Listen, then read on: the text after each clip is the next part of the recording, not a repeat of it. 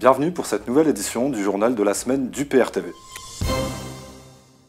Nous ouvrons ce journal sur le 75e anniversaire du débarquement, où mercredi et jeudi, la France, le Royaume-Uni et les États-Unis ont célébré ensemble cette cérémonie qui s'est voulue extrêmement marquante. Pour cette occasion, les présidents Emmanuel Macron et Donald Trump, ainsi que la première ministre britannique Theresa May, ont été mobilisés sur plusieurs grands sites de cette région symbolique de la Seconde Guerre mondiale.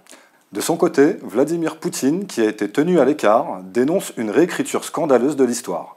Rappelons que l'URSS est le pays qui a versé le plus lourd tribut contre l'Allemagne nazie lors de la Seconde Guerre mondiale. Avec plus de 21 millions de morts, c'est l'Union soviétique qui a le plus contribué à faire chuter Hitler.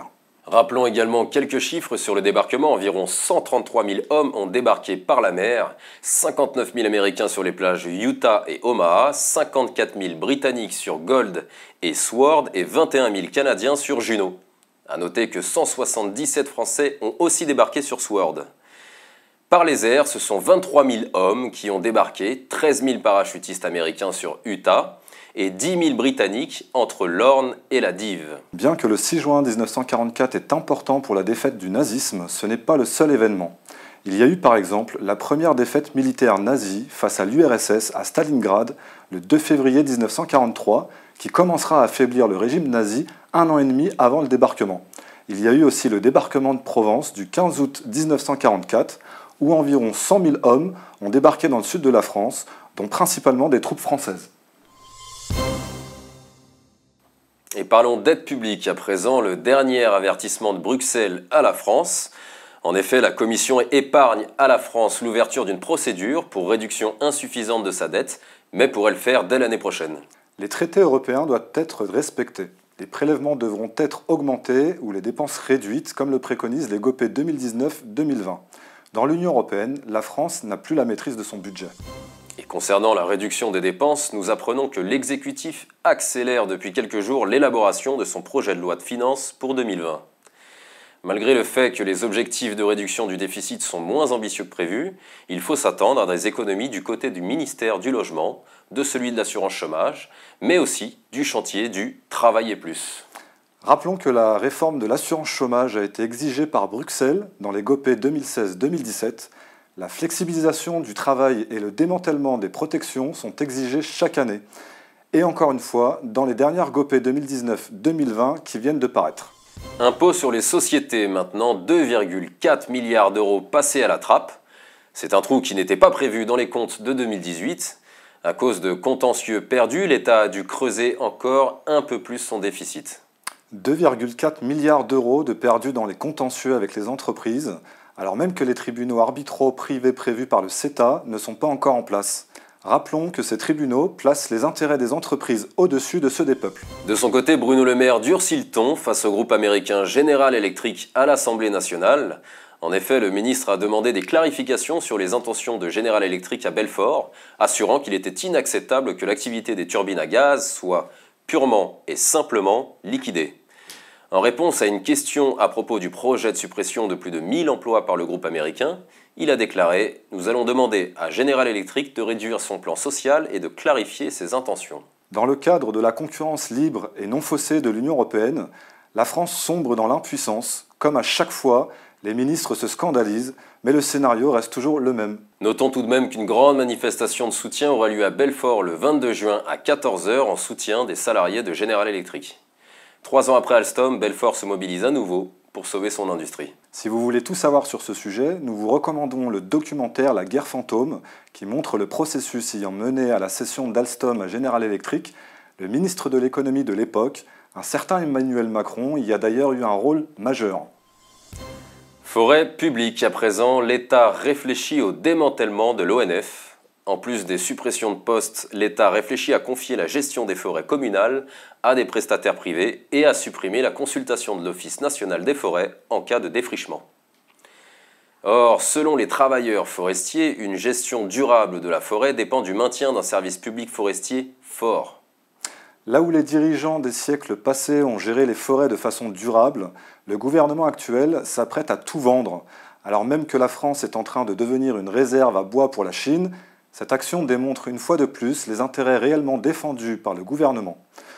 tout ce qui devrait être maintenu de manière pérenne, car ce sont des fleurons rentables de notre pays, est bradé dans une vision court-termiste au nom des règles d'austérité arbitraires, pour faire partie d'une union où la France est en train de tout perdre pour ne rien gagner. Nous vous le disions tout à l'heure, la politique économique et sociale de la France pour 2019-2020 est sortie. Cette publication sonne la fin de la plaisanterie médiatique du barrage à Macron lors des élections européennes. Les nouveaux eurodéputés français fraîchement élus ne pourront rien changer aux demandes formulées par la Commission européenne dans le cadre des grandes orientations de politique économique qu'on appelle donc les GOPÉ. Les demandes pour la France sur la période 2019-2020 viennent d'être publiées au menu privatisation, baisse de la dépense publique, réforme des retraites vers le moins 10 ans, poursuite de la casse du Code du travail, mise en place de la réforme de l'assurance chômage, gel du SMIC, réduction uniforme de l'impôt sur les sociétés et autres taxes sur les entreprises, et poursuite de la mise en concurrence des professions réglementées. Climat maintenant. L'enjeu climatique bientôt mentionné dès l'article 1er de la Constitution française. Le nouveau projet de loi, dont le Monde a dévoilé le contenu vendredi matin, devrait être présenté à la fin de juin ou au début de juillet au Conseil des ministres avant l'examen par les assemblées. La réforme qui se traduira par deux textes intègre l'urgence climatique dans la Constitution et élargit le champ du référendum d'initiative partagée. Ce procédé questionne en effet pourquoi introduire dans l'article 1er de notre Constitution une mention de l'ordre d'un programme politique et sur lequel il n'y a d'ailleurs pas de vrai débat public. D'autant plus qu'il est illogique de prétendre faire de l'écologie dans la Constitution alors que la France est soumise aux traités européens imposant un grand marché mondialisé plutôt que des circuits courts. C'est à présent où Macron souhaite que la France adopte le traité de libre-échange dans les meilleurs délais, en appelant à l'Assemblée nationale à examiner le texte dans les prochaines semaines pour lecture et adoption en première lecture. Et rappelons Farid que le CETA est déjà en vigueur depuis de longs mois, de manière provisoire, ce qui n'est pas du tout normal car il n'a pas été ratifié par les États. Concernant le train primeur Perpignan-Rungis, la CGT annonce un mensonge car le train s'arrêtera au 15 juillet. Le syndicat a des informations qui prouvent que la ligne de fret de fruits et de légumes ne devrait pas passer l'année. L'État n'a même plus les moyens d'entretenir des lignes ferroviaires rentables. Pourtant, l'argent serait là. Avec le Frexit, la France donne chaque année 9 milliards d'euros de plus à l'Union européenne qu'elle n'en reçoit. Sans parler de l'évasion fiscale, hein, estimée à 100 milliards d'euros par an, contre laquelle l'État ne peut rien faire, puisque la libre circulation des capitaux est la règle dans l'Union européenne. SNCF, les nouvelles cartes de réduction cachent une augmentation des prix. En effet, malgré la refonte du programme de fidélité, l'offre perd en souplesse et les prix grimpent. Comme à chaque fois que les services publics s'ouvrent à la concurrence, article 106 du traité sur le fonctionnement de l'Union européenne, il y a augmentation des prix. L'explication convenue est que le service public ne serait pas bon gestionnaire. Il y a d'ailleurs le précédent au Royaume-Uni qui ne laissait rien envisager d'autre qu'une augmentation des prix en cas de privatisation. Des milliers de cheminots manifestent à Paris le 4 juin contre la réforme ferroviaire. Près d'un an après l'adoption de la réforme de la SNCF, les syndicats souhaitent alerter sur la dégradation du climat social au sein de l'entreprise. Sur ce sujet, nous vous recommandons l'article de Charles-Henri Gallois sur les raisons européennes de la privatisation de la SNCF. Grève dans les hôpitaux à présent, où après presque trois mois de grève aux urgences des hôpitaux, notamment parisiens, le personnel de l'hôpital Lariboisière dans le 10e arrondissement s'est mis en arrêt maladie dans la nuit de lundi à mardi. Et comme vu tout à l'heure, les GOPÉ 2019-2020 demandent à l'État d'accentuer l'austérité dans les dépenses publiques. La santé va donc encore en faire des frais.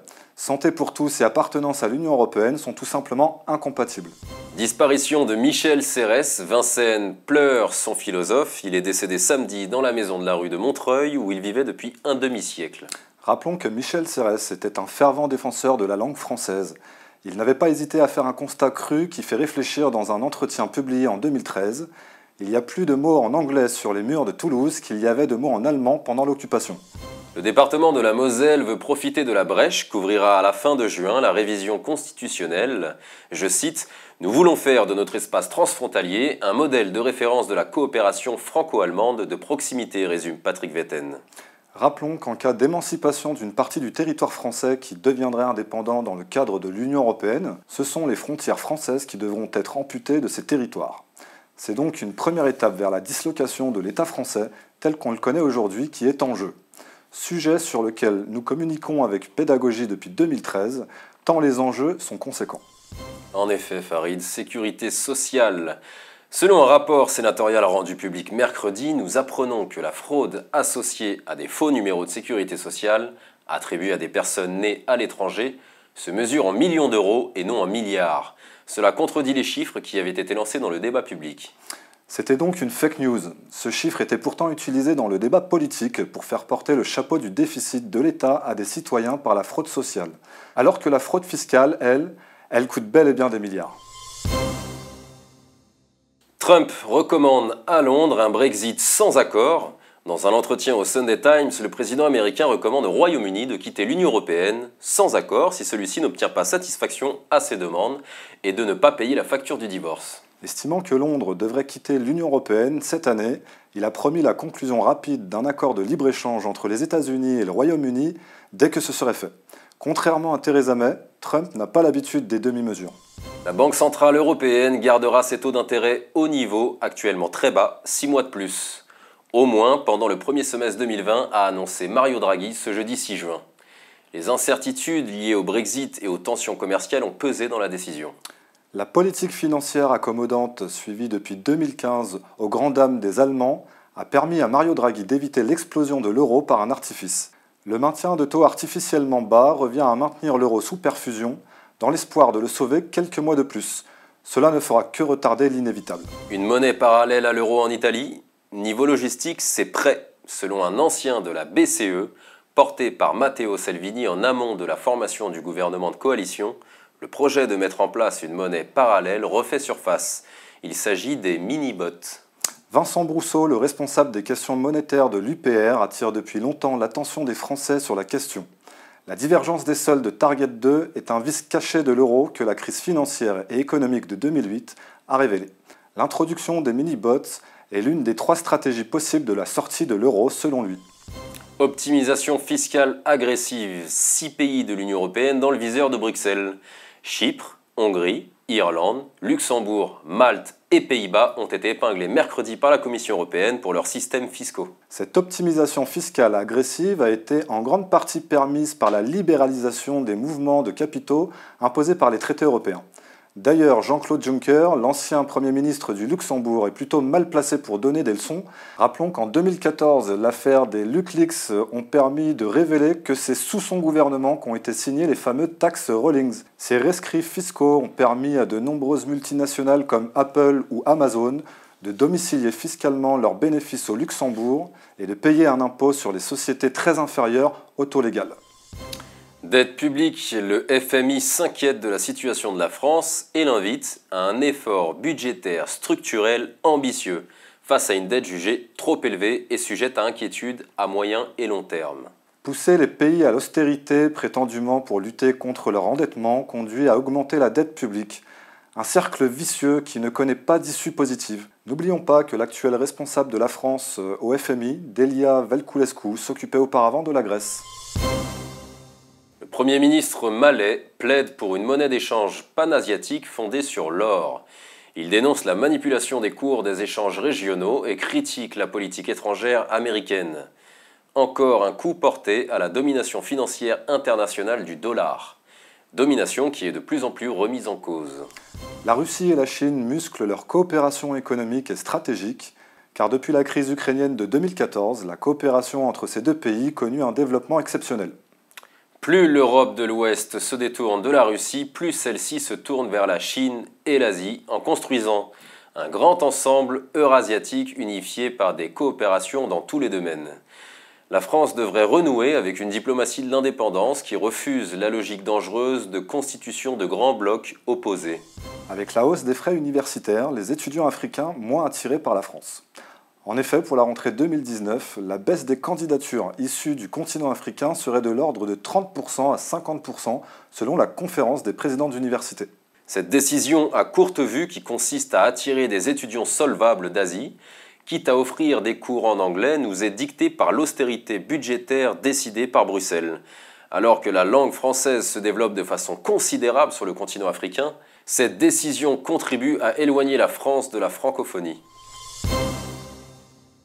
Passons maintenant à la bonne nouvelle de la semaine. Ah. L'Éthiopie va planter 4 milliards d'arbres pour lutter contre la déforestation. Après le Pakistan, l'Australie ou encore les Philippines, c'est au tour de l'Éthiopie de se lancer dans une vaste initiative de reforestation. On estime qu'au XXe siècle, la couverture forestière représentait environ 35% de la surface du pays. Ce chiffre est aujourd'hui tombé à environ 12% selon les chiffres de l'Organisation des Nations Unies pour l'alimentation et l'agriculture. Cette déforestation est étroitement liée à l'économie du pays. L'Éthiopie reste l'un des pays les plus pauvres au monde, environ 30% de la population vit sous le seuil de pauvreté. Son environnement naturel subit de nombreuses pressions liées à la croissance de la population et aussi au développement de l'agriculture dont une grande partie dépend encore. Une initiative lancée par le Premier ministre Abiy Ahmed qui a planté fin mai le premier arbre. Voilà, c'est tout pour cette édition. Nous vous donnons rendez-vous la semaine prochaine pour le prochain journal. Merci Farid. Merci Kevin et à bientôt. À bientôt.